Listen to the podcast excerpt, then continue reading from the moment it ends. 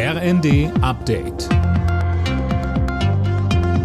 Stündlich neu. Auf den Punkt informiert.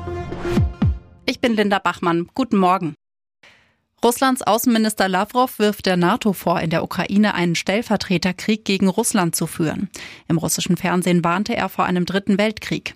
Unterdessen ist UN-Generalsekretär Guterres auf dem Weg nach Moskau. Sein Ziel eine Waffenruhe schwere Waffen an die Ukraine liefern oder nicht. CDU-Chef Merz kann die Unentschlossenheit vor allem der SPD in dieser Frage nicht nachvollziehen. Im ARD-Interview hat er die Ampelparteien erneut aufgefordert, am Donnerstag gemeinsam für die Lieferungen zu stimmen. Merz sagte. Und deswegen haben die Koalitionsfraktionen den Text, den wir erarbeitet haben, am Wochenende bereits bekommen. Wir haben den Text informell zur Verfügung gestellt und allen drei Koalitionsfraktionen gesagt, wenn ihr wollt, dass wir uns einigen, dann sagt uns Bescheid. Wir sind zum Gespräch jederzeit bereit. Knapp 40 Prozent der Ausbildungsplätze in Deutschland bleiben unbesetzt. Das geht laut Rheinischer Post aus einer Studie des Instituts der deutschen Wirtschaft hervor.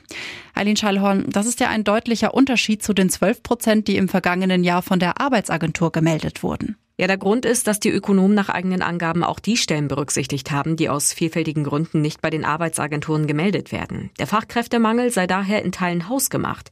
Berufsberater müssen nach Ansicht des IW Jugendliche noch stärker auf die Engpassberufe aufmerksam machen und die Bewerber besser unterstützen. Mit Abstand die meisten unbesetzten Ausbildungsstellen gab es demnach beim Verkauf von Fleischwaren. Tesla-Gründer Elon Musk kauft Twitter für umgerechnet knapp 41 Milliarden Euro. Das hat der Kurznachrichtendienst mitgeteilt. Musk hatte Twitter zuvor immer wieder vorgeworfen, die Meinungsfreiheit einzuschränken. Alle Nachrichten auf rnd.de